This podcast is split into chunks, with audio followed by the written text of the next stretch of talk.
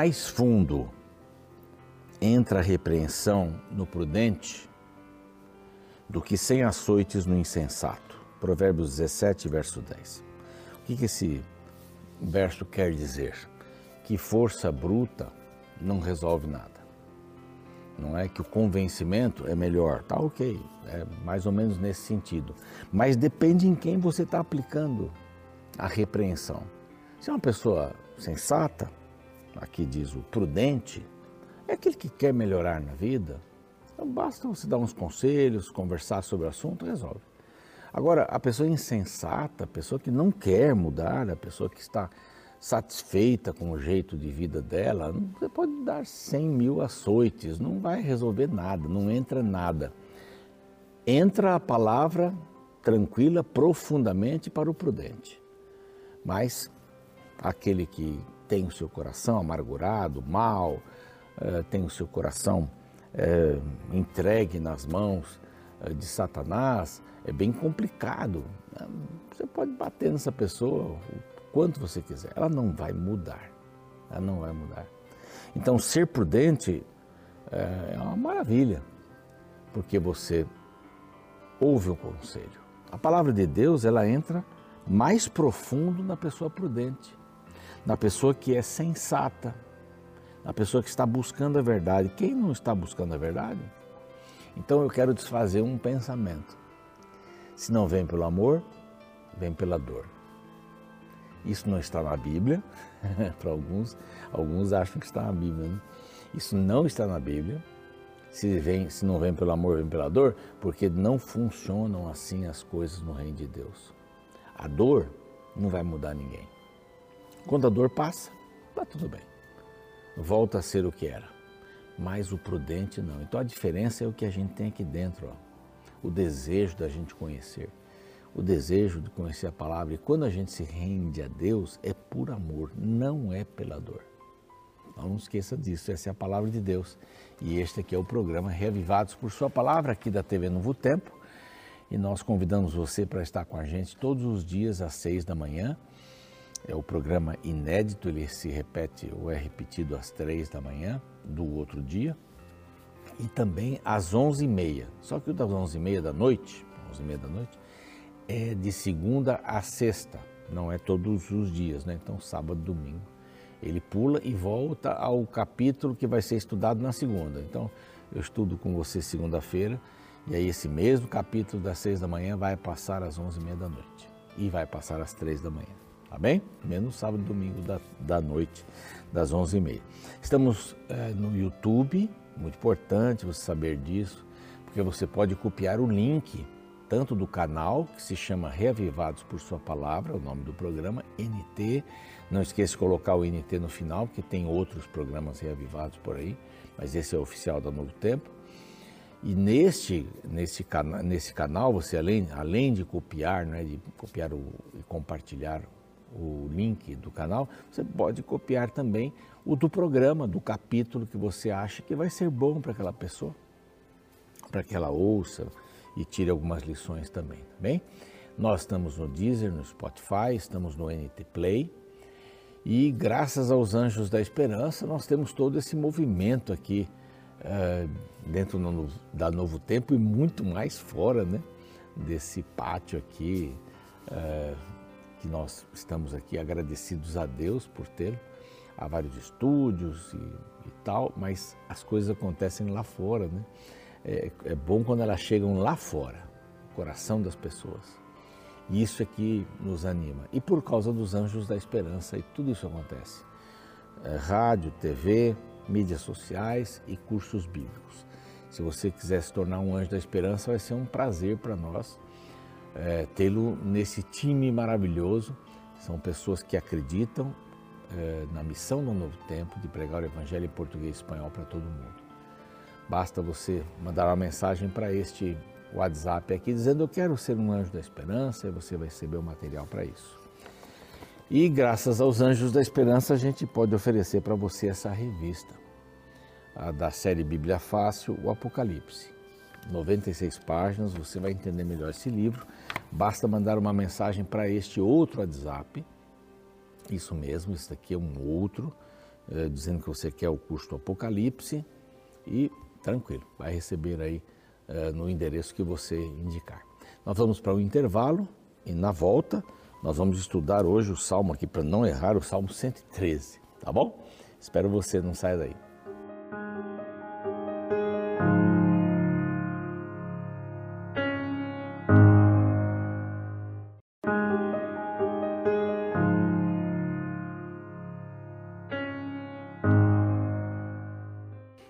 Estamos de volta com o seu programa Reavivados por Sua Palavra. Alegria ter você aqui com a gente. Quem está chegando agora, nós vamos estudar o Salmo 113. 113. Aqui começa um, novo bloquinho, né? Nós vimos o 11 e o 12 uh, eh, sendo uh, trabalhando um com o outro, né? O 11 fala sobre Deus, a, quem é Deus, o caráter de Deus, e o 12 fala que esse caráter de Deus deve ser replicado na vida daqueles que o temem, que o adoram. Então, quem obedece, os dois estavam debaixo da, da aliança que Deus fez com, com o seu povo. A aliança de que ele era o Deus, o povo era o seu povo, eram os seus filhos, ele ia cuidar do, do seu povo, mas eles não deveriam adorar outros deuses. Essa foi a, essa foi a combinação, né, a aliança que foi feita, eles quebraram essa aliança e muitas coisas aconteceram em decorrência disso. Agora, aqui do 13, é, do 113 até o 118, a gente vai encontrar um, um tipo de, de salmo que, primeiro porque vários deles começam com aleluia, é o halel, né? louvado seja Deus no, no, no hebraico, mas ele era um salmo, eles eram salmos cantados é, na Páscoa. Bem interessante. Então, o, o 13 e o 14 geralmente eram cantados antes da cerimônia da Páscoa. E do 15 até o 18 eram cantados depois da cerimônia da Páscoa. E é muito provavelmente, né, Jesus e os seus discípulos cantaram esses salmos. Se não todos eles, dois para começar, e aí do 15 ao 18, quatro para terminar, é, mas eles devem ter sido cantados. Em algum momento eles foram cantados. Isso dá, um, dá uma sensação assim bem gostosa, né? Jesus e os discípulos cantando a Páscoa, quando ele instituiu a Páscoa, a nova Páscoa, né? O novo, a nova maneira de encarar a Páscoa era, era a libertação do Egito, agora era a libertação do pecado. Né? Tem um sentido todo especial. O lava-pés, é, a igualdade entre as pessoas, né? Eu lavo o seu pé, é um mini batismo, eu lavo o seu pé, você lava o meu pé. Então a gente sabe que nós dois temos pecados, principalmente naquela época em que eles andavam nas ruas empoeiradas, sujavam o pé e eles entraram no cenáculo, lavaram os pés, né? Jesus lavou os pés dos discípulos eles ficaram deitados, né? meio no chão, deitados, sentados, o pé aparecendo ali um para o outro, era essa a ideia, mas o, o pão sem fermento e o vinho sem fermento, puro suco da uva, representavam o corpo e o sangue de Cristo. E quando Cristo terminou, a palavra diz que eles cantaram um hino e saíram. Então, está aqui, esse, eles cantaram daqui, desse lugar. Isso é empolgante, né? Isso é bem empolgante. Vamos para o primeiro. Então, como já disse, eram cantados 13 ou 14, cantados antes da Páscoa. Né? E eles encerravam com 115 até o 118. Mas aqui, este salmo, ele foi escrito é, possivelmente pós-exílio, o exílio babilônico, quando a Babilônia destruiu o templo, destruiu os muros da cidade, também levou os cativos, Daniel e outros lá para a Babilônia.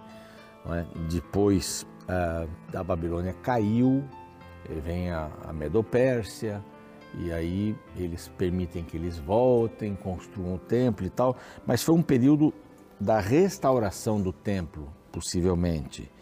E aqui a gente encontra nesse salmo três motivos para louvar a Deus. O primeiro motivo para louvar a Deus, aqui do 1 ao 3, dos versos 1 ao 3. O nome de Deus é mais grandioso do que qualquer outro nome. Esse é um motivo para louvar a Deus. O segundo motivo para louvar a Deus vem aqui no verso, aqui embaixo, no verso 4. do 4 ao 6. Depois a gente vai ler os versinhos. O trono de Deus é o mais exaltado de todos. Então, primeiro, porque ele é grandioso, acima de qualquer coisa. Depois, ele é exaltado, o seu trono é exaltado. O nome é grandioso, o trono é exaltado. E em terceiro lugar, a partir do 7 até o 9, quando termina, um salmo curto aí de nove versos, o amor de Deus é mais bondoso do que qualquer outro. Então tem três coisas: o nome, o trono e o amor definem a Deus. Então, para que, que eles usavam essa música? Para cantar antes da Páscoa, da cerimônia da Páscoa. O que era Páscoa para o judeu? Era a libertação do Egito, da escravidão do Egito, da ligação com os deuses do Egito, que eram centenas de deuses. E estes deuses do Egito fizeram parte da vida do povo hebreu. Por centenas de anos ali, eles incorporaram também isso. Alguns não, outros misturaram, outros totalmente adoravam os outros, os outros deuses aqui. Então era importante para eles confirmarem que o Deus de Israel, que tirou o povo do Egito, era, primeiro, o seu nome era o mais grandioso. Eles cantavam isso. Depois, o trono é o mais exaltado, não tem outro trono. Outro trono, olha que difícil essa combinação aqui, né? E o seu amor é o mais bondoso de todos. Que coisa extraordinária. Vamos ver aqui então os versos. Começa, como disse Halel, né? Aleluia. Louvai, servos do Senhor. Aqui, ó, do, dos versos 1 até o 3, é isso, do 1 até, até o 3, tem tem três vezes louvai. Aleluia, louvai, servos do Senhor. Louvai o nome do Senhor, essa parte aqui, o nome do Senhor é o mais grandioso. Bendito seja o nome do Senhor, agora e para sempre. Do nascimento do sol até o ocaso, louvado seja o nome do Senhor. Então aparece três vezes aqui o nome do Senhor aparece três vezes: louvai o nome do Senhor. E não é uma coisa para ser louvado e, e pronto, não. Do, do, nascimento do sol até o ocaso do sol. Por que, que não menciona mais tempo, né? É porque a pessoa acorda com o nascimento do sol e, e dorme com o ocaso do sol. Durante a noite, a gente está dormindo, não tem como a gente cantar, não tem como a gente louvar, a gente dorme não é? A gente apaga ele. Então, enquanto você estiver vivo, enquanto você estiver respirando, enquanto você estiver aceso, enquanto você estiver acordado, é o que o verso quer dizer. Louve o nome do Senhor. Louve o nome do Senhor. As pessoas fazem muita questão em alguns lugares, eu e algumas pessoas, com o nome. O, o meu nome deveria ser, meu nome é Ronaldo de Oliveira. Na realidade, o meu nome deveria ser Ronaldo Krug Bernardino de Oliveira. E se o meu pai tivesse o nome da mãe e do pai, porque Bernardino de Oliveira era só o nome do meu avô. A minha avó era Macarielo. Então, meu pai, Wilson, deveria ser Wilson Macarielo Bernardino de Oliveira. Porque aqui no Brasil a gente coloca o nome da mãe antes do nome do pai. Em outros países o nome do pai vai países hispanos aqui especialmente, o nome do pai vai no meio, que é o mais importante, o da mãe vem depois. A família é assim que, que as coisas processam. Mas eu gosto do Krug e do Macariello. Porque o Macariello é minha avó, italiano, e Krug é minha mãe, é, meu, meus avós maternos, Krug, alemão. Então esse deveria ser o meu nome. Lá no meu Facebook, é uma coisa que só pessoas com mais de 60 anos usam hoje, né? Mas eu coloco lá Ronaldo de Oliveira e entre famílias, Krug e Macariello. Eu estou caçando minha família por aí, já achei muita gente. Mas o nome da família, não é? Importante que o nome tem uma história. A família que mais me influenciou foi a família Macariello. A gente comia comida de italiano, festejava as festas italianas os meus primos, meus tios, meu padrinho eram da família Macariello. Então era uma festa. Quinta-feira em casa era macarrão, E domingo também. Essa era a tradição. O molho, como era feito, a polenta e tantas outras coisas. Um nome. O nome da família Macariello trouxe para mim uma característica de vida, a qual eu tenho até hoje. O nome é importante. Mas aqui diz que o nome do Senhor deve ser louvado, é bendito, a gente tem que falar bem do nome do Senhor, e ele dura para sempre. E ele deve ser desde o nascimento do sol até o, o, o caso todo o tempo. Então, o nome é a marca que você carrega. Você e eu temos o nome do Senhor em nosso coração. Aí vem excelso é o Senhor, acima de todas as nações, a sua glória acima dos céus. Quem há semelhante ao Senhor, verso 5, nosso Deus, cujo trono está nas alturas, que se inclina para ver o que passa no céu e sobre a terra. Olha, olha que Deus maravilhoso. Ele está no seu trono, ele é excelso, não é? Não tem entre as nações ninguém maior do que ele. Mas lá do trono, que está nas alturas, essa, essa ideia né, de estar em um lugar mais elevado do que eu estou, o trono sempre era mais no lugar mais elevado é, da, do, do, pátio, lá do, da sala do rei, estava acima. Né?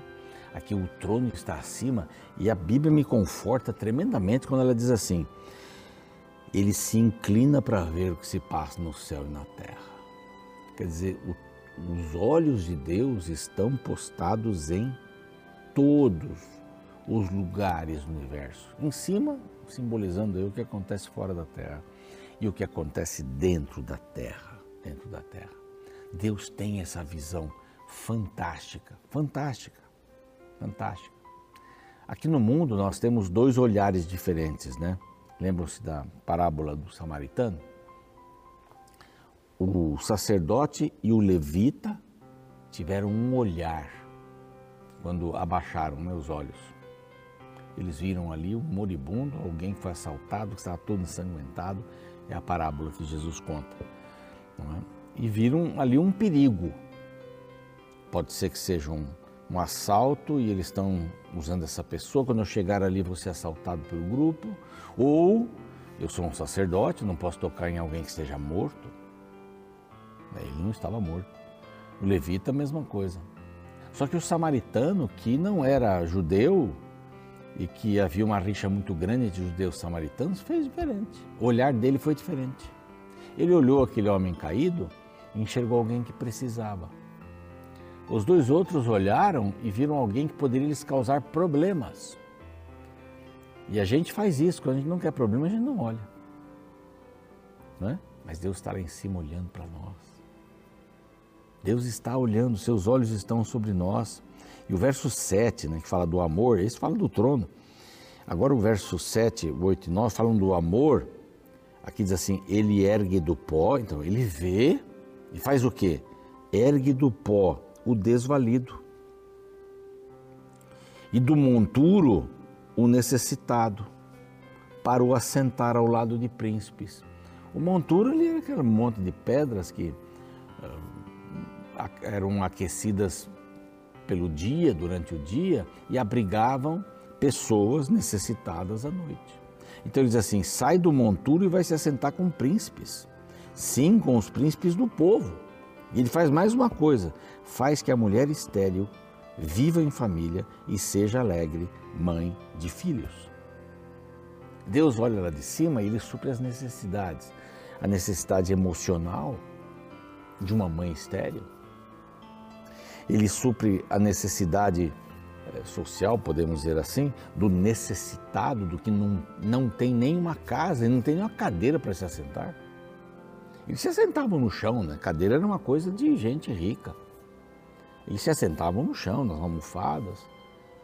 Mas a ideia de se assentar era uma coisa mais nobre.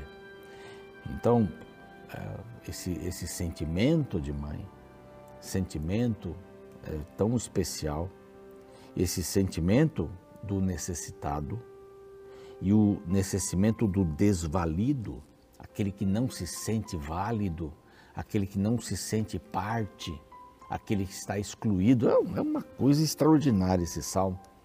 Então, nós cantamos este salmo, né, diziam os, os judeus, vamos cantar esse salmo tão lindo para mostrar o nome de Deus, o trono e o amor de Deus. São excelentes, estão acima da média. Por isso que Ele nos tirou do Egito e nos dá liberdade. Deus está querendo tirar você do Egito também. Deus está querendo lhe dar essa visão de que o seu nome ele é grandioso, de que o seu trono é exaltado. E de lá de cima ele olha para a gente, não deixa passar nada, nenhuma necessidade. Ele sorri e chora conosco. E que além de tudo isso, o seu amor é muito mais bondoso. A gente tem que aprender com ele. Não tem nada igual. Vamos aí. Vamos orar? Pai amado, nós te agradecemos pelo teu nome, pelo teu trono, pelo teu amor e louvamos o teu nome.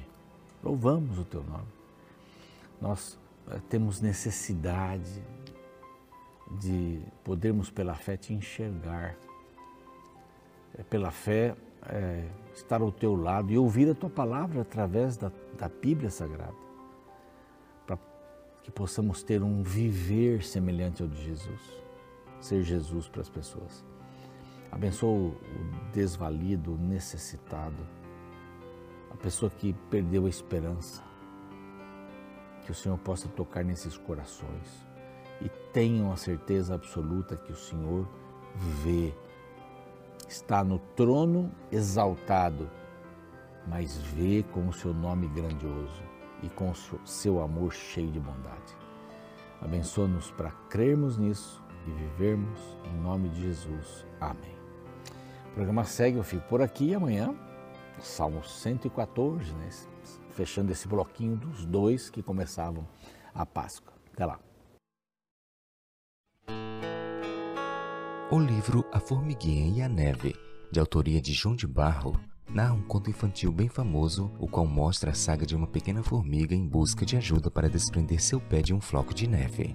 Desesperada, ela pediu ajuda ao grande sol, ao muro, ao rato, ao gato, ao cão, ao homem e a morte. Porém, todos se negaram a prestar ajuda e sempre apontavam para alguém superior a eles. Todos se recusaram a ajudar por achar que essa seria a obrigação do outro. Não tendo mais a quem recorrer, já em suas últimas forças, a pequena formiga fez uma singela súplica: Meu Deus, o Senhor que é tão forte, que governas a morte, que mata o homem, que bate no cão, que persegue o gato, que come o rato, que rói o muro, que tapa o sol, que derrete a neve.